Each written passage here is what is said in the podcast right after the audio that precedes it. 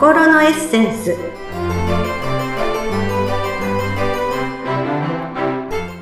皆様こんにちは。自己開花アドバイザーの中井真理子です。今日もご一緒してくださるのはこの方です。インタビュアーの鈴木沙子です。真理子さん今日もよろしくお願いいたします。はいよろしくお願いいたします。毎回毎回いろんな気づきをいただいてるんですが 今回はどんな気づきがあるんでしょう？どんなお話でしょう？そうですね。あの、前回お話しした螺旋階段の話にもつながってくるんですけど、ええ、沢子さんって自分のことはどんな人だって思ってますか？うん、そうですね。どんな人？基本的には楽観的？ああ、いいですね。あの、悲観的より全然いいですよね。でもですね、楽観的すぎて、ちょっと失敗することも多々あります。だから、おっちょこちょいですね。可愛らしい人ですね。ありがとうございます。ものはいいようですね。もう本当にあの、自分のことどう思ってますかって突然言われるとね、すごく困ると思いますし、はい、ましてや、じゃあ、どこのステージに自分はいるんだろうってね、考えることとかあんまりないと思うんですけど、えー、あの、この間の螺旋階段のお話もしましたが、自分の今いるこのステージが上がってきたり下がってきたり、こうハートレベルのお話をしたと思うんですけど、はい、今日はそのハートレベルを上げるために必要な、えー、ポイントで、セルフイメージを上げるということをお話しします。はい。セルフイメージ、はい、自分が自分のことをどう捉えているかっていうことですね。そうですね。どう捉えるか、どういうふうに見せるかっていうことですね。見せるか。はい。はい。まあ自分のことはね、自分がよくわかってますよって思いがちなんですけど、つい人って勝手に自分の限界はここって決めがちなんですね。これ以上先には自分はいけない。本当は行きたいかもしれない。でもどうせ自分なんていけない。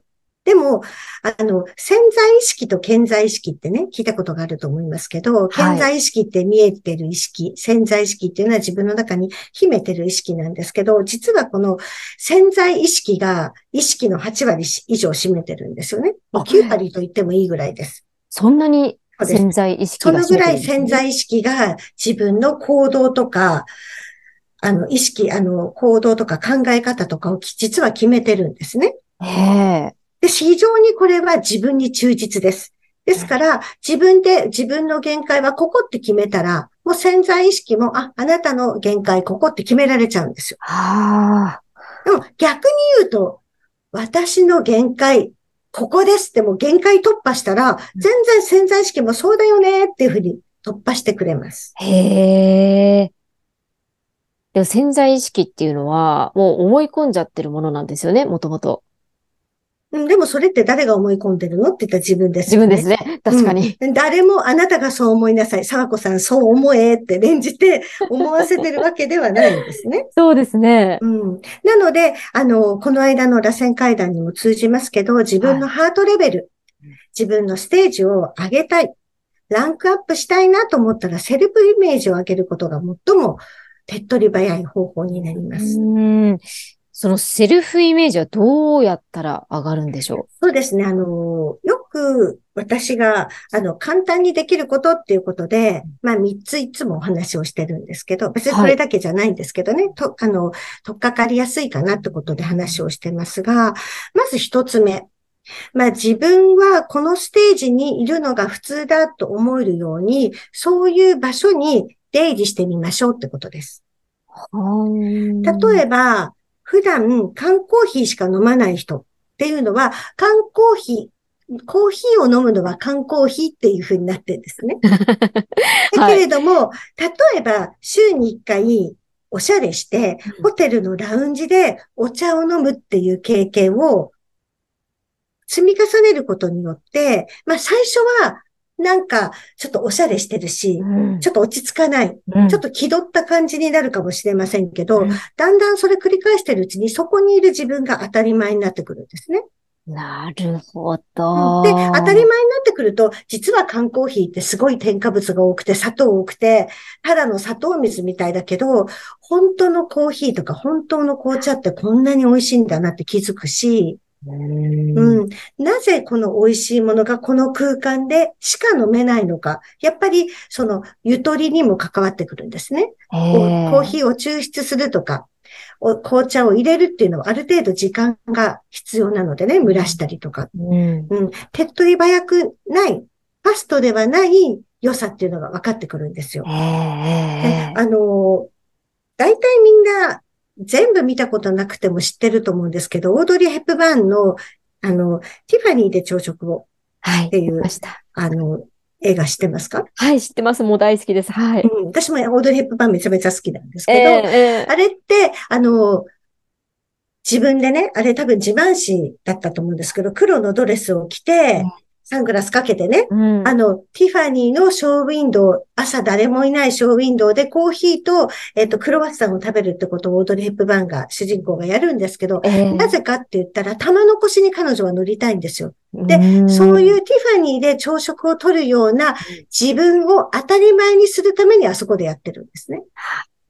セルフイメージを上げてるわけですよ。なるほど、そうですね。うん、そこにいるのがふさわしい私というのを。そうです。作ってるってことですよね、まず。そうです。突然やったってふさわしくないので、あれは繰り返すことによって、自分の潜在意識にもここにいる自分が普通よ。これが私のオリジナルね。これがスタンダードっていうのが頭にすり込んでるわけですよね。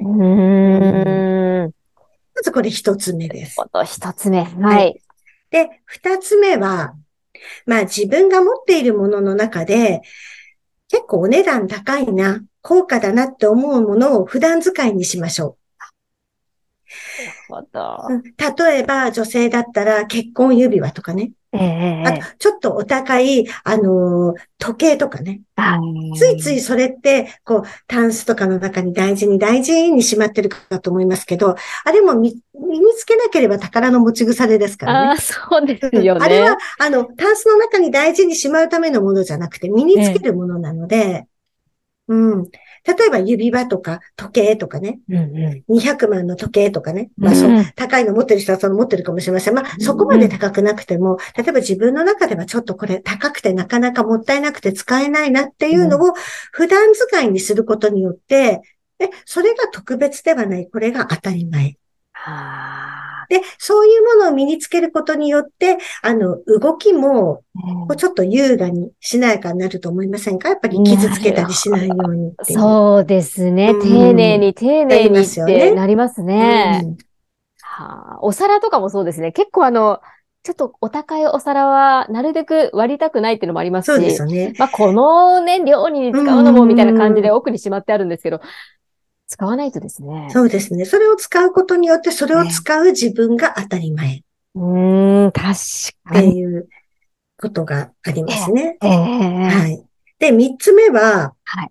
えっ、ー、と、お財布に入れるお金を上げてみましょう。お、あ、お財布ですね、うん、お財布の中の金額って、あの、よく、いわゆるお金持ちって言われてる人が言ってるのは自分の年齢かける10万とかね、100万とか言ってる人いますけど、まあ、そ超お金持ちの人の話だし、そんなお金入るのかって私思うんですけど。ドキドキしちゃいましたね。うん。でも、せめて、えっ、ー、と、自分の年齢かける1000円。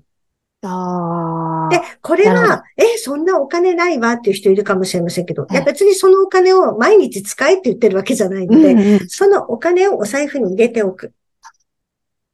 ことによって、うん、あの、お財布にそれだけお金が入ってるんだなっていう、お金のゆとりは心のゆとりになるし、そういうお金が常に入っているのが当たり前ってなると、お財布も常にお友達を連れてこようとするので、あうん、あ、よく言いますね。なんかお財布が寂しいと、こうなんか入ってこないとか。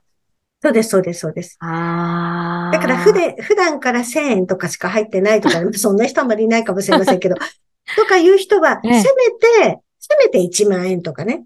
うん。入れるようにしておくことによって、それが当たり前の自分になってくる。どうしてもこうなんでしょう。キャッシュレスのなんかね、時代になってきて、まあ、お金はいっか、みたいな人も多いかもしれませんけど、やっぱりこの現金でたっぷり入ってるっていうのは、見て、こう安心感ありますもんね。やっぱりね、私いつも言いますけど、見える化が大事なんですよ。うんキャッシュレスだと、金額の数字だけで見えないんですよ。だけど、そこに何万とかって入ってることによって、お財布開けるために見えるわけですよね。だから、なんか、見せ金じゃないですけど、別に使っても使わなくてもいいんです。キャッシュ、キャッシュレスの人はキャッシュレスにして構わないんですけど、そこにその見えるお金が常に入ってるってことで、あ、自分ってこのくらい持ってるのが当たり前なのねっていう自分になれるわけですよね。なるほど。これはじゃあ今まで自分が当たり前のように入れてた金額よりもやっぱり高い方がいいですね。そうさっきおっしゃったような。そうです。年齢かける1000円ね。1000円。ああ、なるほど、うん、で、もしも年齢かける1000円をやってるわよっていう人がいたら、うん、例えばそれよりもプラス何万円とかね、あの、うん、プラス3万円とかね、なんかすることによって、えー、こう、今までと違う、ちょっと特別感を自分で感じる、その特別感が当たり前になった時に、それがもうその人のレベルになるわけですよ。はあ、うん、レベルが上がったぞっていう時ですね。そうです。で、今言った3つは特別なことでは全然なくて、今日からでもすぐできるようなことなので、それをやることによって自分のセルフイメージが上がるんですね。で、そこで限界、潜在意識の限界突破ができるので、なるほど。あと、私がいつもおすすめしてるのは、ええ。自分がこんな風になりたいなっていう実在の人、有名人の人でも知ってる人でもいいですし、うん、そういう人がいなかったらこんな人になりたいなっていう憧れの、いわゆるペルソナと言われるね、うん、あの、こんな人がいいなって目指せるような人がいたら、うん、その人だったらどんなことをするのかとか、日常生活どんな言動、どんな身のこなし、身につけてるものどんなものなんだろうとかって考えて、どういう場所に行くのかなと考えて、それを自分で先取りするっていうのも、セルフイメージ上がりますね。ああ、それは、乗っかかりやすいですね。なんかこう、この人ならどうするかなって想像して、うん、まあ、それを最初は演じるような感じですよね。そうです。でも演じてるうちに実はもうその演じてるのが当たり前になっちゃって、気がついたらそれが自分のスタンダード一般標準になっていくので、そうすると知らないうちにセルフイメージって上がって、まあ、自分のハートレベルも上がって、ステージも上がってくるんですよ、ね。ああ、いいことだらけですね。うん。で、ステージ上がると自分の周りも、類友じゃないですけど、似たような人たちがたくさんいるので、あ、気がついたら私これ当たり前になってたわっていうことになります。ありました。意外にこうね、とっかかりやすい、あの、試してみやすいこの3点をね、挙げていただきましたけれども。うんまあ、これはたまたま私が、あの、や自分でもやってみてよかったことなんですけど、うんえ別にこれじゃなくてもいいので、自分で考えるセルフイメージの上げ方っていうのをそれぞれ考えてされてもいいと思うので、えまずはセルフイメージを上げる。で、ハートレベルを上げるっていうことをしてみてほしいですね。